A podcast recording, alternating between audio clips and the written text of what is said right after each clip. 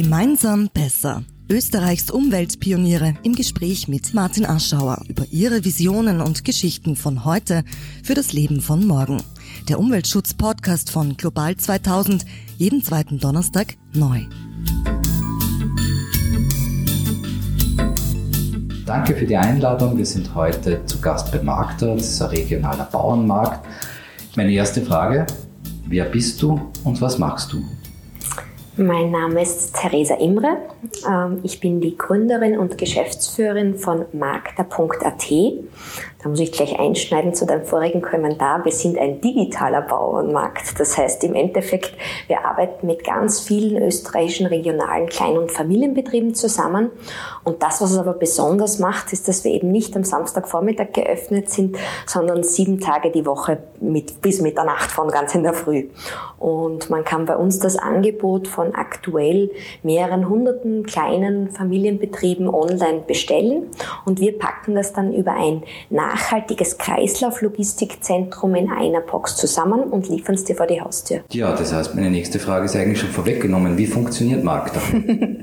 ja, auf der einen Seite haben wir ein massiv großes Angebot eigentlich an regionalen Produkten in Österreich, die es aber oftmals gar nicht direkt in den Supermarkt schaffen. Das liegt sehr wohl an der Kleinstrukturiertheit unserer Bauernhöfe, weil gerade ein Kleinbauer, der vielleicht nur 10, 20 Kühe hat, hat gar nicht genug Menge, um sozusagen in große Strukturen einzuliefern. Jetzt haben wir uns mit Magda ganz aktiv damit auseinandergesetzt, wie eigentlich landwirtschaftliche Produktion nachhaltig funktionieren kann, wie sie hat sie eine hohe Biodiversität, wie sozusagen, was ist auch notwendig, damit der Bauer oder die Bäuerin in der Zukunft überleben. Und unsere sozusagen auch Funktion, die wir als Markter einnehmen, ist, dass wir den Weg vom Feld auf den Tisch der Produkte begleiten, komplett transparent darstellen und so auch einen neuen Zugang zu regionalen Lebensmitteln ermöglichen. Ihr seid ja letztes Jahr buchstäblich durch die Decke gegangen. Hat es zuerst eine Coronavirus-Pandemie gebraucht, dass ein regionaler Bauermarkt seinen Durchbruch feiern kann? Ja und nein. Also ich glaube, auf der einen Seite gibt es schon seit den 80er Jahren auch immer wieder Bestrebungen, alternative Lebensmittelnetzwerke aufzubauen. Biokisteln sind ein ganz gutes Beispiel, die es auch schon seit Jahrzehnten in vielen Bereichen gibt. Das, was wir aber gemerkt haben, was, was die Herausforderung von Magda war, ist, dass wir sehr wohl auf einer Schnittstelle zwischen den jetzt mittlerweile sehr stark gewachsenen Anforderungen von Online-Kunden stehen, weil mittlerweile versemmelt uns Amazon fast die Kundenerwartung, weil alle wollen eine kostenlose Lieferung haben, alle wollen am liebsten am nächsten Tag die Produkte geliefert haben und für Retourwaren oder irgendwelche Probleme will auch niemand zahlen. Ähm, das ist jetzt letztendlich eine viel stärker gestiegene Kundenerwartung und gleichzeitig auf der anderen Seite haben wir aber Kleinbauern, die noch nicht einmal Lieferscheine erstellen können, die Rechnungen teilweise noch mit der Hand schreiben oder die keine wirkliche Lagerstandshaltung haben, sondern Pi mal Daumen abschätzen, wie viel Joghurtglasel sie heute produziert haben. Und ich glaube, das war die Herausforderung, die wir mit Magda auch im großen Stil angehen wollen, ist, dass wir auf der einen Seite die Betriebe an der Hand nehmen und sagen, hey, kommt vor den Vorhang, wir wollen euch eine Bühne bieten, damit sozusagen die Kundinnen eure Produkte entdecken können. Aber auf der anderen Seite Seite. Und das war sicher auch unser Aufbau, der viel Zeit, Energie und Ressourcen gekostet hat, braucht es halt wirklich intelligente Abläufe, damit das auch ähm, wirtschaftlich klappt und nicht sozusagen die ganzen Kosten, die man für die Lebensmittel zahlt, an der Logistik hängen bleiben, sondern dass in unserem Fall fünfmal so viel der Bauer daran verdient, wenn man die Ware beim Markt verkauft. Die Klimakrise, die Biodiversitätskrise, die Landwirtschaft und Corona hängen sogar für die EU-Kommissionspräsidentin van der Leyen oder den Chef der WHO zusammen. Ähm, wie kann man Teil der Lösung werden? Genau beim Markt einkaufen, um es ganz, ganz ehrlich zu sagen und Werbung zu machen.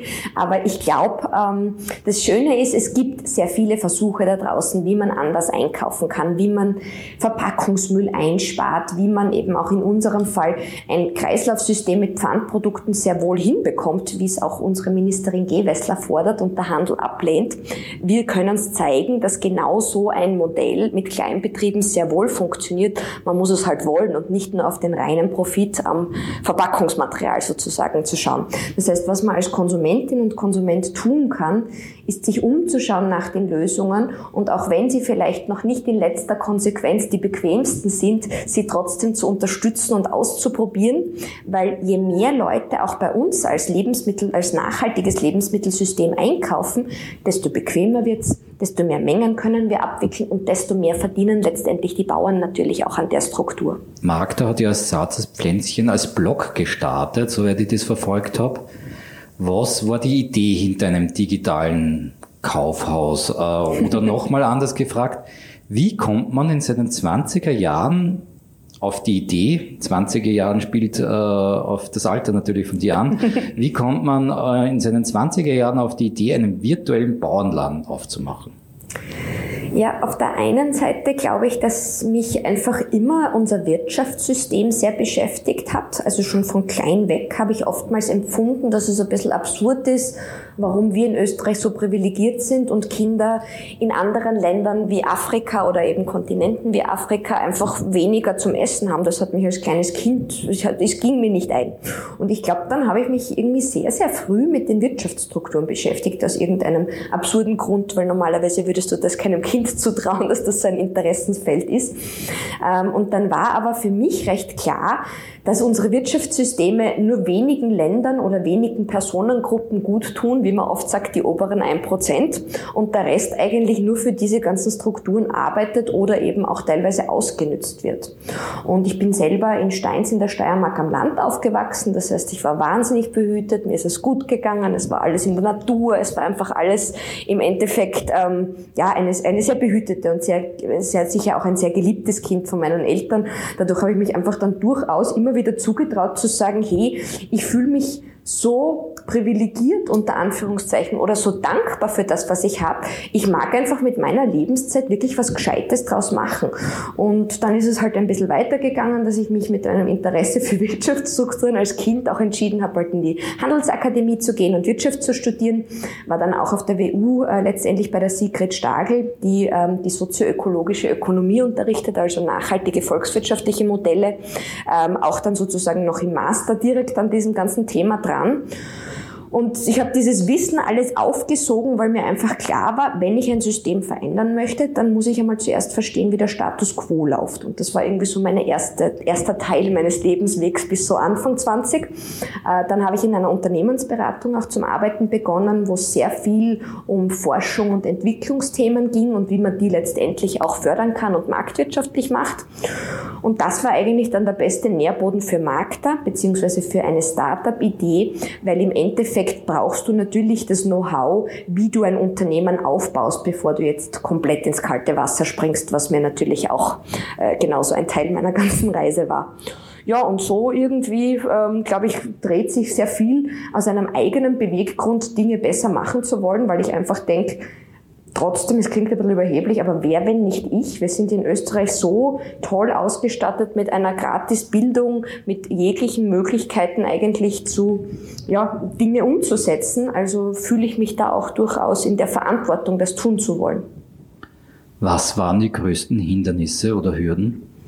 Puh, viele. Weil auf der einen Seite äh, ist es ein großes Thema der Finanzierung, gerade wenn man jetzt ein digitales Startup mit bestmöglichen Logistikstrukturen und unglaublich tollem Webshop-System aufbauen möchte, dann scheitert man mal ganz zu Beginn sofort an den finanziellen Ressourcen, weil dieses System aufzubauen braucht einfach ähm, durchaus einfach finanzielle Mittel. Jetzt haben wir immer wieder das Ganze über öffentliche Förderungen auch abdecken können, auch durch EU-Förderungen für die ländliche Entwicklung weil Gott sei Dank geht auch der neue EU Green Deal in diese Richtung, dass man die Strategie vom Hof auf den Tisch viel verstärken möchte. Ähm, und gleichzeitig war es aber für mich auch persönlich immer wieder schwierig, weil ich als, keine Ahnung, Frau und Startup-Gründerin dann immer wieder in diese Startup-Blase reinrutsche und durchaus auch drinnen sein muss, einfach um entsprechende Investoren auch zu finden für genau so eine Geschäftsidee. Und da war es immer wieder schwierig, allen zu vermitteln, dass wir eigentlich ein Social Enterprise sind und eben nicht nur rein for Profit das ausrichten und nicht nur den schnellen Gewinnmaximum sozusagen an den, auf den Tisch legen können, sondern halt gesamtheitlich eine Struktur ändern wollen. Und dafür eigentlich das Bewusstsein der Investoren zu finden, hat jetzt ein paar Jahre gedauert. Und wir sind, glaube ich, noch immer nicht ganz in Europa da, zu verstehen, was Green Investment eigentlich bedeuten kann. Was bedeutet das? Äh, für mich bedeutet es ganz klar, dass man eben nicht nur rein für den, äh, für den unternehmerischen Gewinn das Ganze ausrichtet, sondern genauso für den Erhalt der Umwelt und für äh, die Verbesserung der sozialen Strukturen. Also für mich kann Wirtschaft eigentlich nur als kleinster gemeinsamer Nenner ähm, unter dem großen, großen sozusagen Umfeld der Umwelt, gleichzeitig dann der gesellschaftlichen Struktur und dann muss sozusagen die Wirtschaft dem allen dienen, damit wir alle gut sozusagen auch für weitere Generationen das Ganze aufsetzen und eben nicht, wie es jetzt aktuell ist und das Thema, woran ich sozusagen auch wirklich stark äh, arbeiten möchte, dass die Wirtschaft de facto Umwelt und Gesellschaft oder Bevölkerung ausnützt.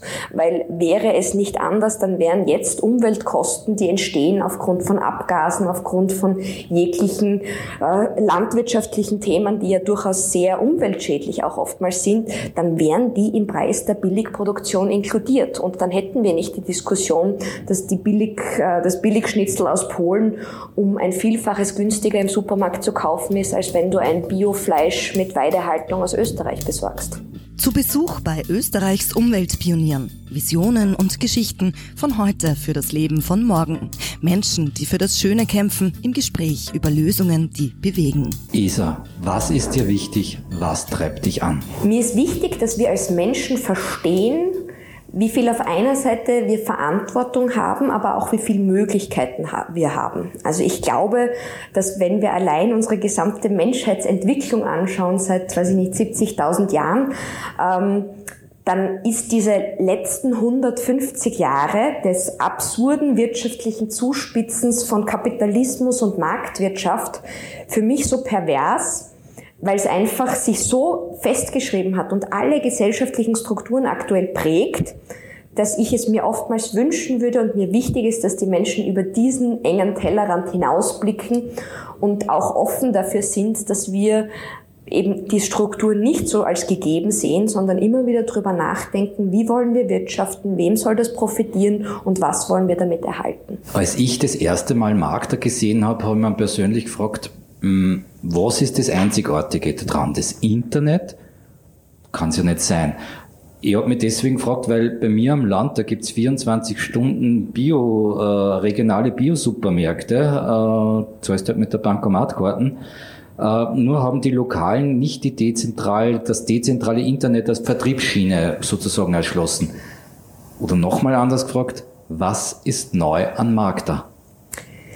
Ich glaube, die Neuheit besteht darin, dass wir wirklich auch diesen Weg vom Land in die Stadt geschaffen haben. Weil auf der einen Seite eben, ich komme selber aus der Steiermark und weiß, dass wenn ich, wenn ich in Steins bin, dann werde ich nicht großartig mit den Wiener Lebensmitteln sozusagen da auffahren, sondern dann macht es genau vor Ort Sinn, jeweils die regionalen Produzenten zu bündeln.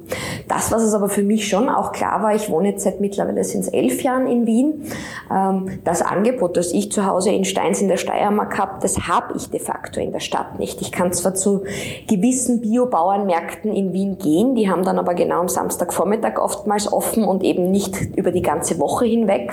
Und mir hat schon auch die menschliche Beziehung in der Stadt einfach zu den Betrieben gefehlt. Dass man einfach mit den Bauern darüber reden kann, woher die Tiere kommen, wie der Honig produziert wird, woher die Fische sind, wie sie gefüttert werden und einfach, dass da eine, auch durchaus einfach eine Auseinandersetzung mit den Lebensmitteln passiert.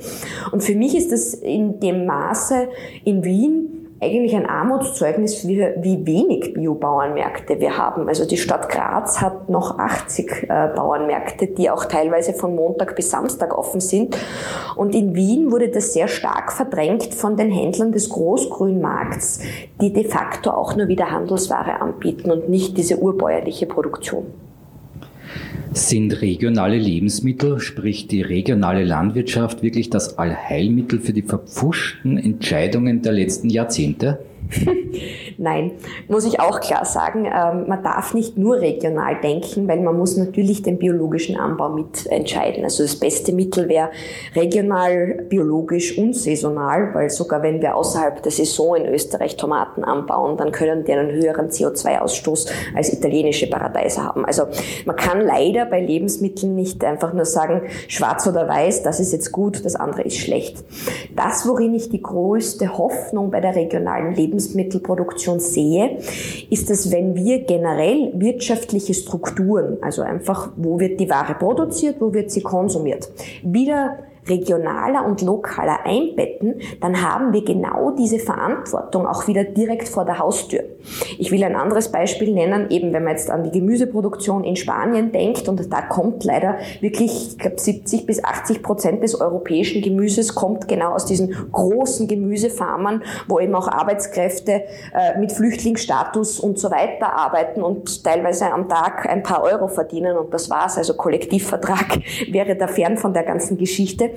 Und das ist aber deswegen so ein Problem, weil wir es nicht mitbekommen. Sobald aber dann dieses Thema der Corona-Krise war und auf einmal haben wir mitbekommen, dass keine Erntehelfer zur Spargelsaison zu finden sind, weil niemand bereit ist, für so wenig Geld so eine harte Arbeit zu machen, dann auf einmal war es in den Medien und dann auf einmal wurden aus Rumänien Erntehelfer eingeflogen, was ja genauso pervers ist, weil im Endeffekt niemand mehr bereit ist, für die Preise, die die Landwirtschaft verdienen kann, hier in Österreich zu arbeiten. Und ich glaube, das ist eigentlich das größte Möglichkeit der, der Regionalität, ist, dass wir einfach mehr mitbekommen, wie etwas produziert wird.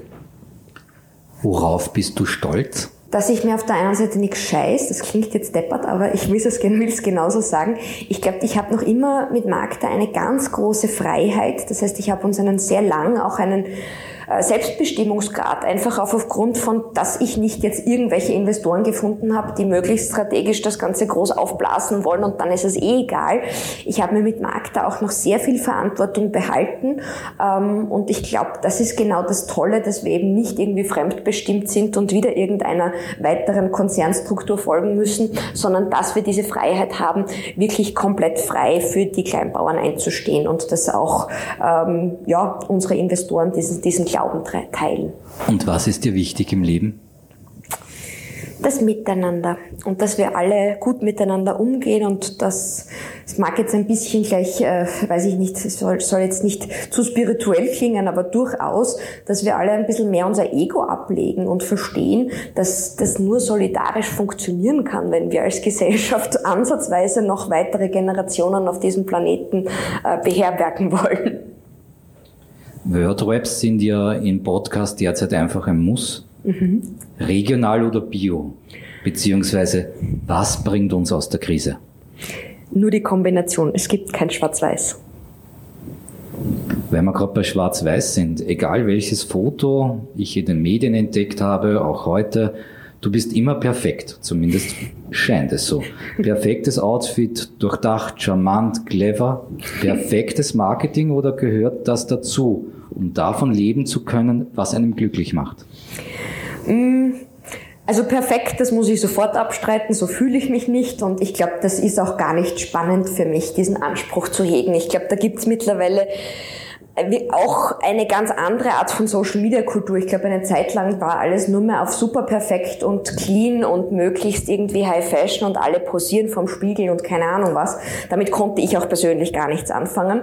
Ich glaube, was es jetzt eigentlich umso spannender macht, ist dieses authentische Herzeigen und das jetzt mittlerweile, da muss ich auf den Christian Bachler, den, den Wutbauern referenzieren, der direkt vom Hof seine Videos selber mit dem Handy macht und de facto einfach die Leute einen Einblick einfach auch gibt. Und ich glaube, dass das durchaus auch der Anspruch ist in Richtung meiner Perfektion ist, dass es eben nicht gekünstelt ist, sondern dass es halt einfach ich bin. Und mal bin ich müde und mal bin ich wach und mal sprudel ich und rede viel zu schnell und ein anderes Mal schaffe ich es ein bisschen langsamer zu sprechen. Was macht dich glücklich? Zu sehen, dass mein Wirken für andere Menschen gut ist. Das ist ein bisschen ein Helfersyndrom, wenn man es auch wiederum negativ formulieren möchte, was ich nicht tue. Aber ich glaube, ich bin wirklich dann glücklich und zufrieden, wenn ich merke, dass mein Einsatz und meine Zeit und meine Motivation ähm, anderen Menschen was bringt. Was sind die größten Herausforderungen für dich und was wollen deine Leute oder deine Kunden wirklich? Die größten Herausforderungen sind immer der wirtschaftliche Spagat mit der nachhaltigen Umsetzung. Ähm, ich würde viele Themen sogar noch nachhaltiger bereits jetzt umsetzen wollen, sei es jetzt auch eine Last-Mile-Zustellung komplett mit dem Fahrrad zu organisieren. Ähm, das schaffen wir aber aufgrund von Unternehmensentwicklungsstufen beispielsweise noch nicht, weil die Fahrradlieferung wird sich wiederum erst pro Bezirk ab einer gewissen Anzahl von Paketen auszahlen, sonst fahrt man quer durch Wien mit dem Fahrrad und schafft keine effiziente Lieferroute. Das heißt, das ist ist immer für mich eine der größeren Herausforderungen. Wie schafft man es, Zug um Zug immer sogar nachhaltiger auch als Markter zu werden, obwohl wir schon einen sehr hohen Anspruch haben.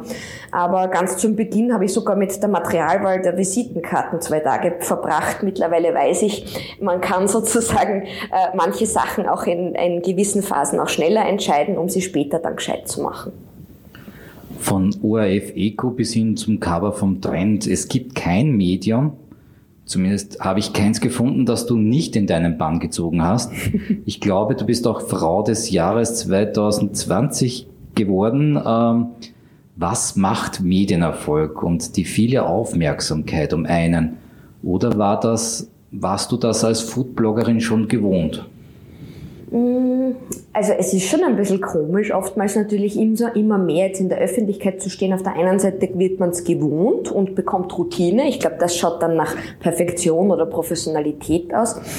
Ähm, auf der anderen Seite war mir das das ganz, ganz klare Anliegen, was ich machen muss. Weil ich glaube, dass ich ein nicht Händchen, sondern eine irrsinnig gute Intuition für Kommunikation habe. Das heißt, ich habe das weder gelernt großartig, noch äh, wollte ich jetzt aktiv mir vornehmen, in XY Anzahl von Medien vertreten zu sein, sondern ich glaube, was mir als Person liegt, ist, dass ich ein ganz gutes Gespür habe für was die Menschen beschäftigt und bewegt. Sei es jetzt die bäuerliche Struktur und die Herausforderungen der Kleinbetriebe oder sei es eben auch im, im nachhaltigen Lebensmittelbereich gewisse Kundinnenwünsche und Trends der Zukunft. Und ich glaube, wenn, und mir war es aber immer ein Anspruch, dass man das nicht zu akademisch-wissenschaftlich kommuniziert, sondern dass man es irgendwie schafft, diese wahnsinnig komplexen Inhalte, die das ganze Lebensmittelsystem mit sich bringt, einfach vermittelbar zu machen. Und ganz oft denke ich an meine Oma, weil die sagt mir dann immer, ich rede zu schnell. Das mache ich heute nicht, glaube ich. Ähm, und denke mir wirklich, wie kann ich es ihr erklären? Und ich glaube, wenn man das schafft, auch die komplexesten Dinge einfach zu beschreiben, dann schafft man auch wirklich viel in Richtung Bildungs- und Wissenskommunikationsarbeit. Und das macht mir wirklich Spaß. Unser Podcast heißt ja gemeinsam besser. Was können wir gemeinsam tun und warum ist Markt der Teil der Lösung? Wir können gemeinsam ähm, einfach unseren auch Mut zur Tat haben. Ich glaube, das steckt auch an, weil wenn ein paar Leute beginnen, dann hat sich immer eigentlich durch ein paar wenige die größere Masse bewegt und nicht, weil die breite Masse von heute auf morgen sich irgendwas anders entschieden hat. Das heißt, ich bin absolut der Überzeugung, dass wir im Kleinen beginnen dürfen und dass wenn je immer mehr Leute sich mit dem Thema Lebensmittelproduktion, lokaler Anbau, biologischer Anbau auseinandersetzen, dass das letztendlich auch zum Massenphänomen wird. Wie kommt man zum zum ESA. Du heißt ja Theresa. Ja. Das habe ich nirgends nachgelesen, darum muss ich dich fragen. Ich glaube auch nicht, dass das irgendwo steht. Das, das war meine erste, meine Eigenbezeichnung für mich selber, weil ich selber als Kleinkind meinen Namen nicht aussprechen konnte, habe ich mich immer selber ESA genannt. Und witzigerweise ist das wirklich bis, es hat nie aufgehört. Das heißt, das ist mein, mein eigens vergebener Spitzname. Was ist deine größte Stärke? Ich glaube, wie ich es vorher beschrieben habe, schon auch ein, ein, ein, Verständnis für die Menschen und wie ich mit jedem gleich kommunizieren kann. Ich habe total große Freude, am selben Tag noch am Hof zu stehen und mit einer Landwirtin über den verschiedenen Kupferdrahteinsatz im Weinbau zu diskutieren und warum das eigentlich jetzt auch nicht gut ist, obwohl es in der biologischen Produktion verwendet wird und dann das Glück zu haben, dass ich vielleicht noch am selben Abend wirklich in der äh, absurderweise schon Präsidentschaftskanzlei beim Van der Bellen zum Salon in der Hofburg geladen bin und mich aber in beiden Bereichen gleich authentisch und wohlfühle. Also ich glaube, das ist etwas, was irgendwie eine Stärke ist, dass es mir wirklich das Gegenüber ist mir immer auf Augenhöhe. Da gibt's kein irgendwie, wir sind alles Menschen meiner Meinung nach. Und ähm, ich glaube, wenn man das auch wirklich so schafft, zu vermitteln, zu kommunizieren und zuzuhören, dass dann sehr viele Leute einem auch gut, gut, gut zureden wollen und auch einen unterstützen wollen. Ich finde, das ist eine schöne Vision. Ich danke für das Gespräch. Ich habe voll viel gelernt für den Kampf für das Schöne. Ja, Dankeschön. Danke euch fürs Zuhören. Danke fürs Zuhören. Gemeinsam besser. Der Global 2000 Podcast mit und für visionäre Umweltpioniere und Pionierinnen. Für die Redaktion verabschiedet sich Martin Arschauer. Global 2000 sagt Danke. www.global2000.at slash podcast.